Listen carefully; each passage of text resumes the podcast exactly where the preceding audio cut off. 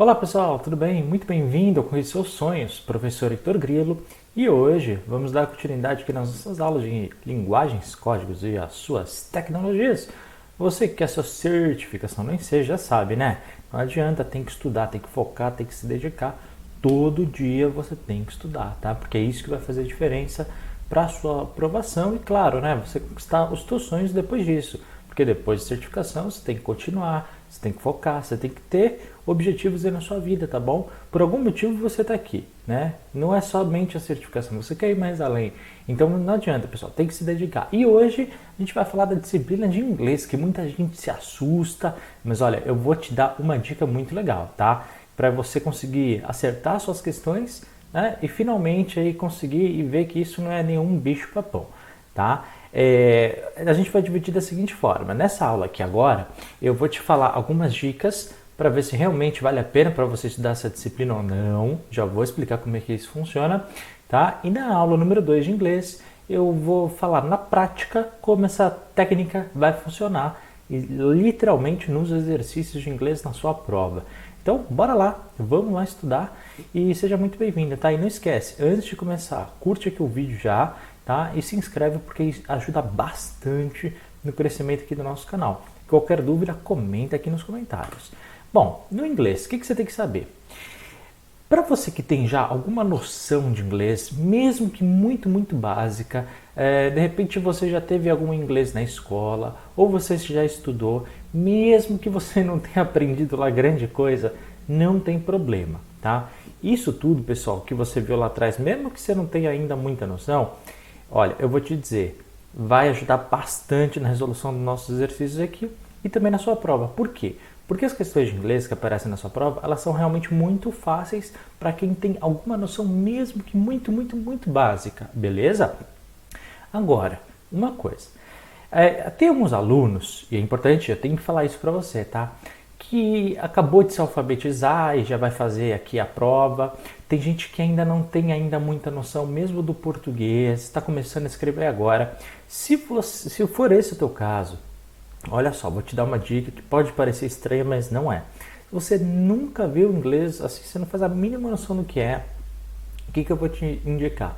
Não estude inglês, tá bom? Por quê? Porque é o seguinte, se você está vendo esse vídeo, você tem mais ou menos, no, no prazo ideal, um ano até a sua prova, correto? Provavelmente você tem aí, dependendo da época que você está vendo, pode ter seis meses, três meses, dois meses. Esse tempo é muito curto para se aprender inglês, tá? E tem uma questão, é, veja, só vão cair na sua prova entre duas ou três questões, certo? Das 30. Isso representa, pessoal, no máximo, no máximo 10% da sua prova. Heitor, eu posso passar sem saber inglês?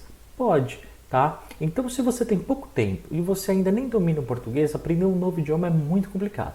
Se for esse o teu caso, o que, eu recomendo? Foca no pouco tempo que você tem nas outras questões, porque com é, foco nas 27 ou 28 questões você consegue sim passar, acertando pelo menos aí metade delas, que vai dar umas 14 questões, mais ou menos, que são das outras que sobraram.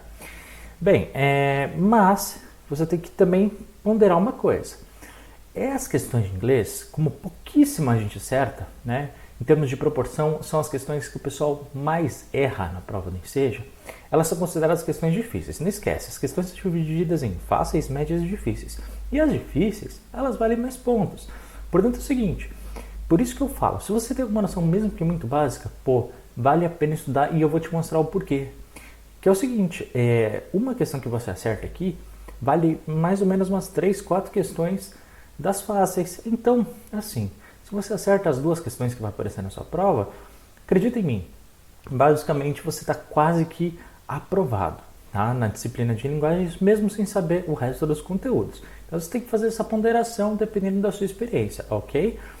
Uh, o que, que, você tem que saber de, de inglês? Que vai cair apenas temas ligados ao dia a dia. Então vai cair muitas reportagens, vai cair temas de viagem, vai falar alguns anúncios, placas, direções, vai falar de alguns produtos de supermercado, às vezes receita, tá? Então é tudo ligado ao dia a dia. E muitas das palavras de inglês que eles aparecem, nós utilizamos, mesmo que você não soubesse que era inglês. Quer ver só? O que, que eu fiz para vocês? Eu avaliei todo o histórico de inglês, tá? Do Enseja até aqui, todo, todo histórico, me aprofundei e eu descobri o seguinte, pessoal: existem apenas sete núcleos que sua prova apresenta na área de inglês, tá? Isso ninguém fala, só eu, tá bom, pessoal? Porque foi um estudo próprio que eu fiz. E o que, que eu descobri? Os temas que caem, sempre, pessoal, sempre: alimentação e saúde, vendas, tecnologia, locais ou objetos, cumprimentos ou direções, advérbios e pronomes. Ok? São esses sete núcleos que vão cair. E sempre, pessoal, sempre, sempre, sempre, existem 61 palavras que elas vão repetir em todos os exercícios. Exatamente 61. Por quê? São palavras, a maioria são substantivos e temos alguns verbos também e um outro pronome. Se você souber essas 61 palavras, você consegue sim é, interpretar qualquer texto de inglês. E eu vou te falar, a maioria você já sabe, porque você já usa e nem sabia que era inglês. Você quer ver só? Então, qual que é o meu objetivo aqui com vocês? Você vai anotar essas 61 palavras e você vai anotar numa folha, vai colar na parede da sua casa, anota no seu caderno, não importa, mas você tem que estudar todo dia e você tem que saber 61 palavras. Heitor, se eu souber essas palavras, eu vou conseguir interpretar os textos e vou acertar as questões? Vai, com certeza absoluta. Vai por mim, confia no que eu estou dizendo é a melhor estratégia para você saber inglês. ficar fazendo curso, ficar se. E para, é besteira. Você tem pouco tempo. Então foca nessas palavras e estuda que você vai passar. Bom, dentro do âmbito de alimentação e saúde, as seguintes palavras que caem. Por exemplo, fast food. Pô, você sabe, né? A tradução literal é comida rápida. Né? É aquela comida tipo McDonald's, Burger King, sabe? Aquelas comidas assim rápidas. Então, fast food. Delivery, né? Quando alguém vem na sua casa, né? é, o Glovo, o, o, Uber, o Eats, ele vem e entrega comida na sua casa. Então, delivery, cookies. Pô, isso você sabe, né? Aquelas bolachinhas que tem aquelas gotas de chocolate.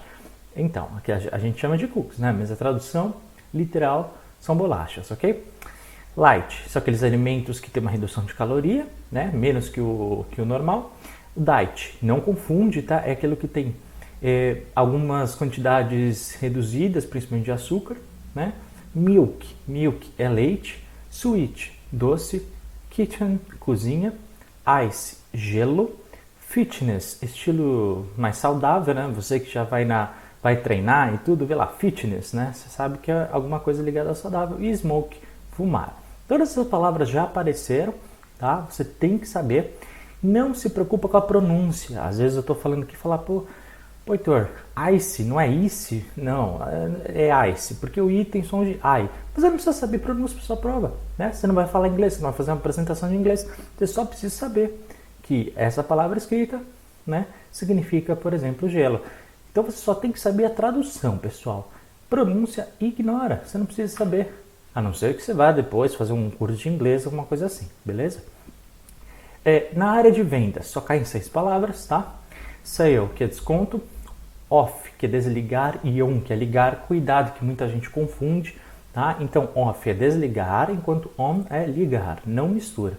Black Friday, tradução ao pé da letra seria, né, sexta-feira negra, mas é, não é exatamente isso, não existe uma tradução literal.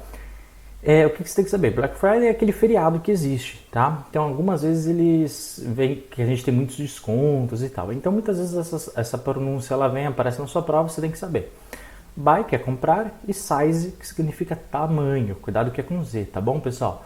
Então, você tem que saber. Desconto, desligar, ligar, Black Friday, comprar e tamanho, ok? Já no campo da tecnologia, bom, aqui algumas palavras que a gente usa bastante, né? Game, né? É um jogo, né? Você que tem aí joga jogos no celular, no computador, você sabe disso. Online e offline, lembra que on era ligar e off é desligar? É mais ou menos isso. Online, né? Significa que a gente está ligado e offline que está desligado, ok? Download, quando você baixa alguma coisa da internet, né? Então baixar arquivos a gente chama de download. Enquanto upload, eu sei que alguns não conhecem, mas é o contrário, pessoal. Quando a gente quer pôr alguma coisa na internet. Por exemplo, quando eu coloco aqui os vídeos para vocês assistirem, eu pego o vídeo, faço a gravação, que eu estou fazendo agora, e faço um upload para o YouTube, ou seja, subo um arquivo para a internet para que vocês possam assistir. Entendeu? É o processo contrário do download. Enquanto delete né, significa apagar, é, ou algo que está apagado. Bom, é, na verdade, a palavra delete, deletar, a expressão deletar, ela vem do inglês delete. Portanto, hoje já existe o, a expressão em português. Né? São algumas adaptações da língua que a gente vai ver, inclusive, daqui a duas aulas, na nossa uma, última aula teórica lá para frente, e eu vou explicar isso direitinho para vocês, não se preocupe. Bom, questão de locais e objetos, aqui a gente tem um pouco mais, tá? Então foca nisso. City, que é cidade, house, que significa casa, street, que significa rua, car, que significa carro, airplane, que significa avião, window, que significa janela, book, livro, bagage, mala, phone, telefone, né? Esse fica relativamente mais fácil, door, que é porta, day, dia, morning, manhã e night, noite. Bom, você tem que saber primeiro aquilo relacionado às casas, né? Ao nosso dia a dia, então cidade, casa, rua, carro, isso é importante, isso tem caído bastante. Depois, alguns substantivos ligados, como livro, mala, telefone, isso também cai, tá?